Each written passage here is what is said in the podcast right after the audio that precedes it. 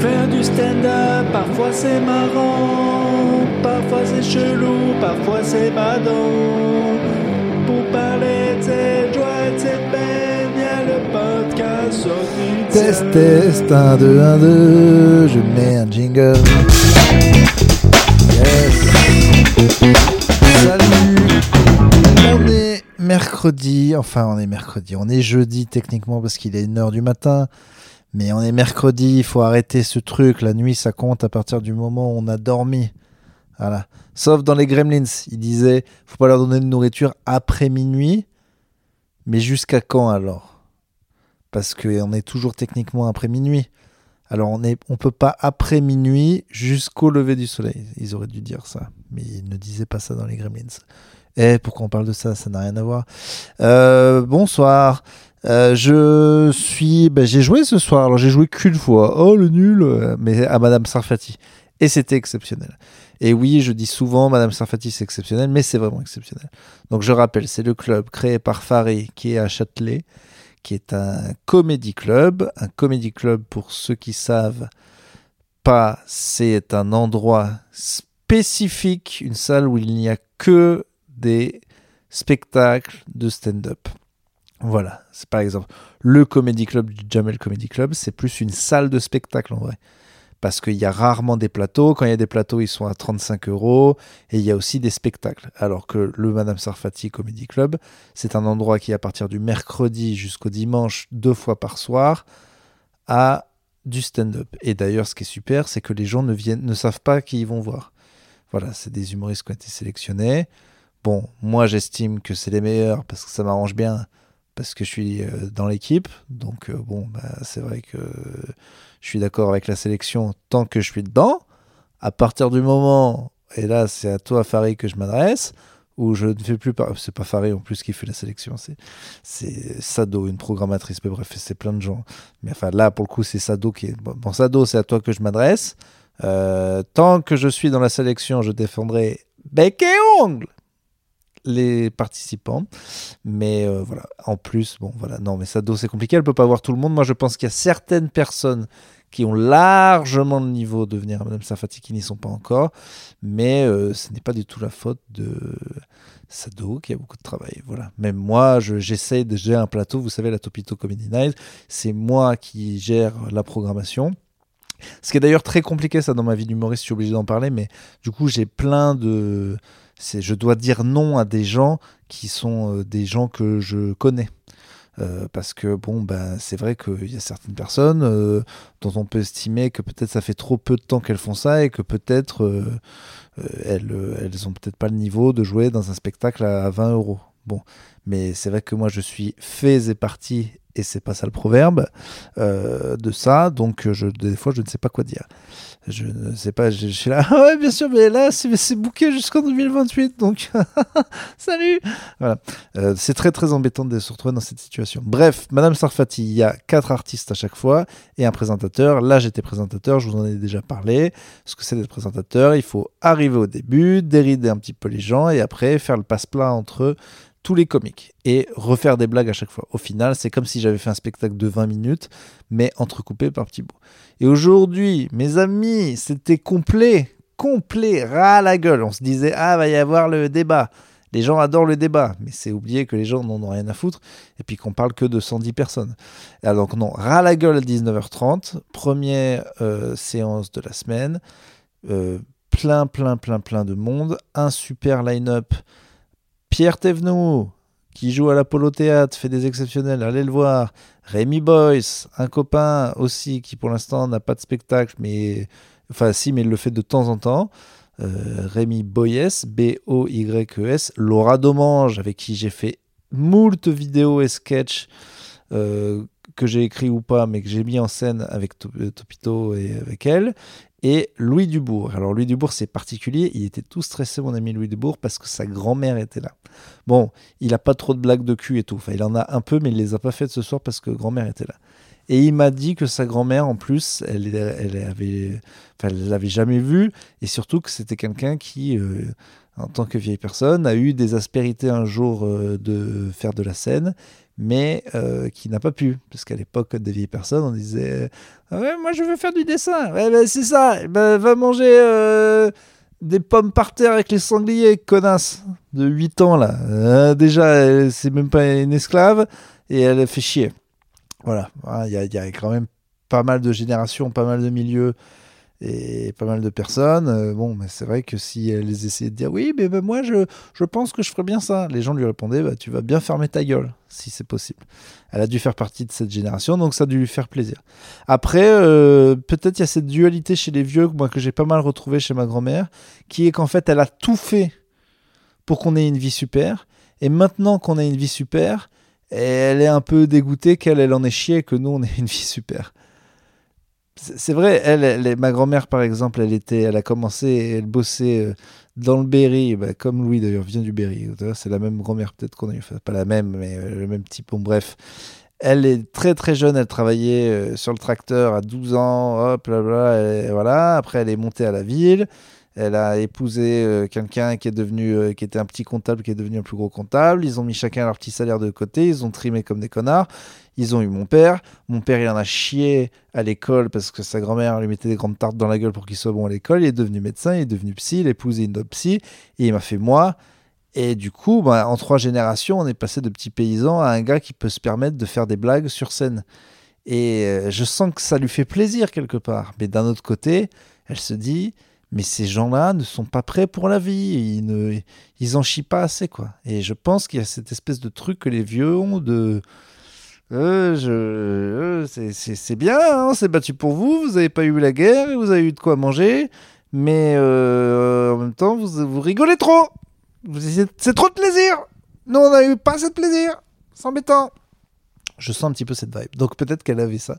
Mais en tout cas, euh, euh, parce que j'ai vu après, il ne savait pas trop décrire comment euh, elle avait réagi. Mais bon, moi je l'ai regardé, elle a l'air d'avoir passé un moment. En plus, Louis a cartonné. Et je, je sais ce qu'il a vécu sur cette. Je le voyais. c'est très dur quand il y a des membres de notre famille. C'est très très dur. On parle devant des inconnus. de trucs très personnels.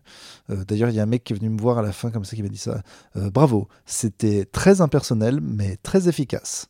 Euh, voilà, quelque part, il m'a dit euh, Tu m'en as beaucoup trop dit sur ma vie, sur ta vie, et euh, bon, t'as des couilles de dire des trucs comme ça. Moi, j'aurais pas osé dire la moitié des saloperies que t'as racontées devant plein de gens, mais tu m'as fait rire, le saltimbanque. C'est ça qu'il m'a dit. Qu'est-ce que je disais? Oui, donc c'est très dur pour nous de, dire des choses très personnelles devant des gens de notre famille, en fait. C'est parce que là, ça devient concret, quoi. Parce que souvent, on parle d'eux c'est vrai que pour les nous, on se fait un espèce de truc de, on part de notre réel et puis on déforme la réalité, puis on en parle devant des gens, mais ça reste la réalité. Donc c'est vrai que quand les gens sont concernés, bon, euh, voilà, faut c'est toujours dur d'assumer ces blagues euh, devant des gens. D'ailleurs, j'ai appris une histoire aujourd'hui, d'ailleurs justement qu'on m'a raconté au Comedy Club, enfin au, Madame Sarfati. Donc, euh, Fari, il avait une blague dans son spectacle où il parlait de Madonna et il faisait une blague genre elle danse, enfin je sais plus, c'était une petite, blague de agisme. Euh, ça se dit Ageism? Non, c'est un truc d'anglais. Ça j'ai fait, j'ai fait un truc de Jean-Claude Van Damme. De. Ah, peut-être agisme, ça existe, je vais pas vérifier. Déjà que Macron a dit ripolliné et que je sais toujours pas ce que ça veut dire et que je refuse de regarder, euh, parce que je viens de me faire le débat. Bref, il avait fait une blague où il avait dit dans son spectacle que Madonna, elle faisait trop encore des danses, elle essayait d'être moderne et tout, qu'elle ferait mieux faire des trucs de son âge, type mourir. Bon, marrant. Mais euh, un jour, il est allé voir Madonna et il se trouve que Madonna a une espèce de routine où elle va parler aux gens sur scène. Enfin, genre, à un moment sur scène, elle va dans le public pour parler à quelqu'un et c'est tombé sur Farid. Euh, et euh, les fans de Farid ont vu ça, on dit mais c'est dégueulasse, comment ça se fait que c'est tombé sur lui? Je te rappelle qu'elle fait cette blague horrible. Et bon, bref, euh, euh, il s'est fait insulter par les fans de Madonna. Euh, donc n'importe quoi, voilà, par, par ricochet. Et après, il aurait revu Madonna, et du coup, il a dû être confronté ah euh, merde, euh, j'ai dit ma blague sur toi, tu dois me parler. bref, c'est voilà, on en est au stade où là où on peut rencontrer des gens en qui on a fait des, des blagues. Bon, moi, ça, pourrait être que ma famille, mais euh, c'est dur d'assumer ces blagues devant sa famille. Et moi, je sais pas, par exemple, devant les devant des célébrités, par exemple, j'ai des qui je cite dans mon spectacle, je sais pas, je crois que je dis Josiane Balasco, je dis Christine Boutin, pour des petites punches à la con, même Pierre Ménès. Mais c'est, ça me pose toujours question ces blagues parce que je me dis, mais s'ils étaient là en face de moi, est-ce que je les ferais? Et souvent non, hein. Donc euh, c'est, ça fait poser des questions. Et avec la famille, c'est pas, pareil. On se dit, ah ils sont là. Est-ce que, moi je sais qu'il y a des blagues du spectacle. Si ma mère elle est là, euh, euh, c'est con, hein. Bref. Euh, donc ça c'était bon quand même un super moment émouvant à voir parce qu'il a marché. Et j'ai eu peur pour lui parce que c'est très très dur de jouer devant ses parents déjà. Mais alors bider devant ses parents ou des proches c'est compliqué. Parce que les gens se font une image de toi arrêté. Comme si vous suivez ce podcast vous voyez que je joue très souvent et que ça peut passer de super à merdique. Euh, très très rapidement. Mais les gens ils font qu'un spectacle par an à peu près hein. c'est les gens qui font tous les comédie clubs c'est très rare et même pour que ces gens fassent tous les comédie clubs qui te voient plusieurs fois, c'est très rare. Donc ils se font une image assez simple. Moi j'ai un pote, il y a 8 ans, il a fait un truc de stand-up, il a vu Tony Saint-Laurent sur 3 minutes. Il est sûr que Tony Saint-Laurent est l'homme le plus drôle du monde. Et je remets pas en question ce que Tony Saint-Laurent, mais je veux dire, ça ne bouge pas dans sa tête. Il, voilà, il pourrait voir, voilà, c'est juste décidé. Et le même spectacle, il a vu un autre gars qui était pas marrant, il a décidé qu'il était pas marrant. Et euh, c'est très bizarre. De, de, de, ne vous fiez jamais à l'avis que vous vous êtes fait sur une personne euh, en 5 minutes de stand-up. Lui, il est pas drôle, lui, il est pas marrant, mais tu sais pas s'il est en train de tester, tu sais pas s'il allait pas bien, tu sais pas, comme je vous ai dit la, veille, que si c'est passé son cinquième spectacle d'affilée. Euh. Euh, D'ailleurs, en parlant de ça, oui, j'avais filmé un truc au fridge. Euh, sur le ramadan que j'ai posté aujourd'hui, il y a des super retours donc je suis assez content. Et euh, justement, il y a un commentaire de quelqu'un qui, je pense, avait vu le show de 23h dont je vous parlais, où il était très très tard et que j'étais tout pourri et qu'il y avait personne qui faisait le ramadan, donc j'avais dit non, je fais pas le sketch parce que quand il y a personne qui fait le ramadan, le sketch marche pas. Et ben, je pense qu'elle avait vu ça parce qu'elle a commenté Ah ben en fait, il était très bien ce sketch, mais c'est clair qu'à 23h, tout le monde était fatigué. Donc voilà, il y a bien un contexte. Donc, pour le même sketch, des gens qui m'ont vu à 19h pensera, ah, ben, il est super ce gars-là. Est su- eh. Enfin, je pense pas qu'il disait ça comme ça. Eh est super ce gars-là, il faut aller le voir. hein. C'est un, jeune, un jeune qui monte, ça. Euh, D'ailleurs, j'ai un jeune qui monte, ça c'est chiant, hein, parce que euh, on commence à être plus jeune, là, toute ma génération, quoi.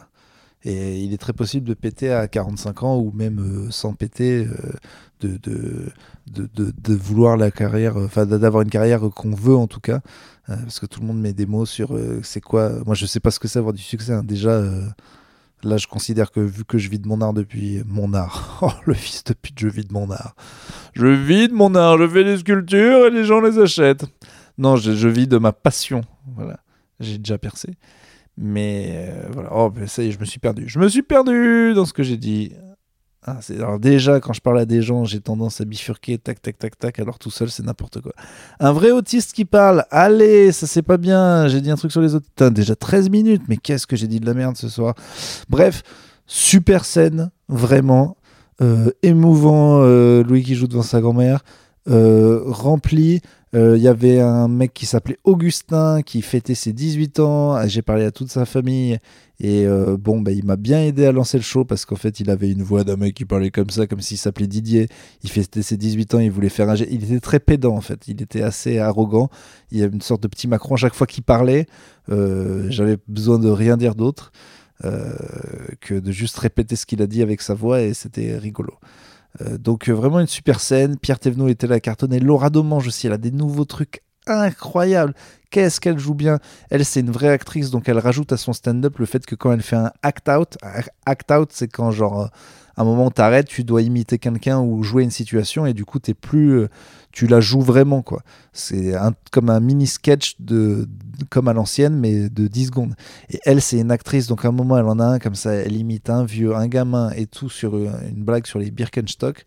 Et c'est c'est fort, hein, c'est fort, c'est très très fort. Allez voir Laura Domange, euh, euh, très bien. J'allais dire les filles, pas spécifiquement les filles, mais elle touche à des sujets féminins. Là, je- enfin, euh, oui, bah, c'était l'avortement. Je pense que c'est plus, on peut le dire, c'est plus féminin que masculin l'avortement. On peut le, on a le droit. Et euh, et, et je pense que c'est pas euh, assez euh, employé dans l'humour et que c'était très très bien. Euh, Rémi Boyce aussi, vraiment, ah, il me rend jaloux. Ah, je vous le dis. Euh, parce que je vous dis tout, il me rend jaloux ce mec, parce qu'on a les mêmes influences, Louis C.K. et tout. Il est comme moi des fois un peu dégueu, un peu à l'arrache, et, il a des angles. Il regarde trop Netflix, voilà, c'est ça. Aujourd'hui, il avait des blagues sur des dauphins qui se font branler parce qu'il a vu ça dans un documentaire. Toutes ces blagues sont parties d'un documentaire de merde qu'il a regardé déjà. Donc je vais me mettre à regarder des documentaires, mais trop fort.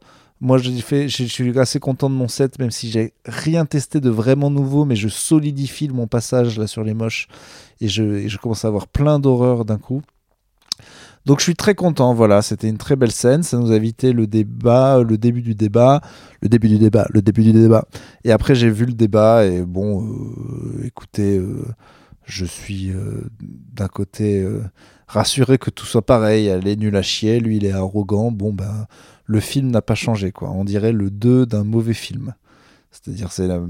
sait même pas pourquoi il y a une suite. Euh, les gens vont la revoir. C'est qu'est-ce qu'on a fait au bon Dieu, quoi. On n'a pas compris pourquoi ça marchait. Après, on comprend pas pourquoi ça remarche. Et on ne comprendra pas pourquoi ça re-remarche. Et les personnages sont stéréotypés, euh, archétypaux. Ça aussi, je sais pas si c'est un mot, mais allez, je vous le mets. Ripolliné. Et, euh, et pourtant, ça marche. Et à un moment, il va falloir aussi euh, admettre que la plupart des Français aiment bien ça, dans les deux cas. Voilà. Écoutez, euh, merci. Du coup, là, j'ai enfin lancé le podcast sur les plateformes. Euh, enfin, je l'ai dit sur mon Instagram. Du coup, bah, j'ai enfin des écoutes. Avant, je parlais vraiment dans le vide. J'ai enregistré 7 épisodes sans avoir fait aucune promo. Donc, vraiment, littéralement, il y avait zéro écoute. Puisque c'était personne savait que. Et du coup là maintenant j'ai plein de retours, des gens qui ont suivi, des gens qui ont tout écouté. Euh, tous les podcasts ont la même audience, ça veut dire que les gens qui ont écouté ont souvent tout écouté, donc ça me fait très plaisir. Écoutez, c'est l'épisode le plus long depuis toujours, et je vous fais des, gros bisous. Voilà.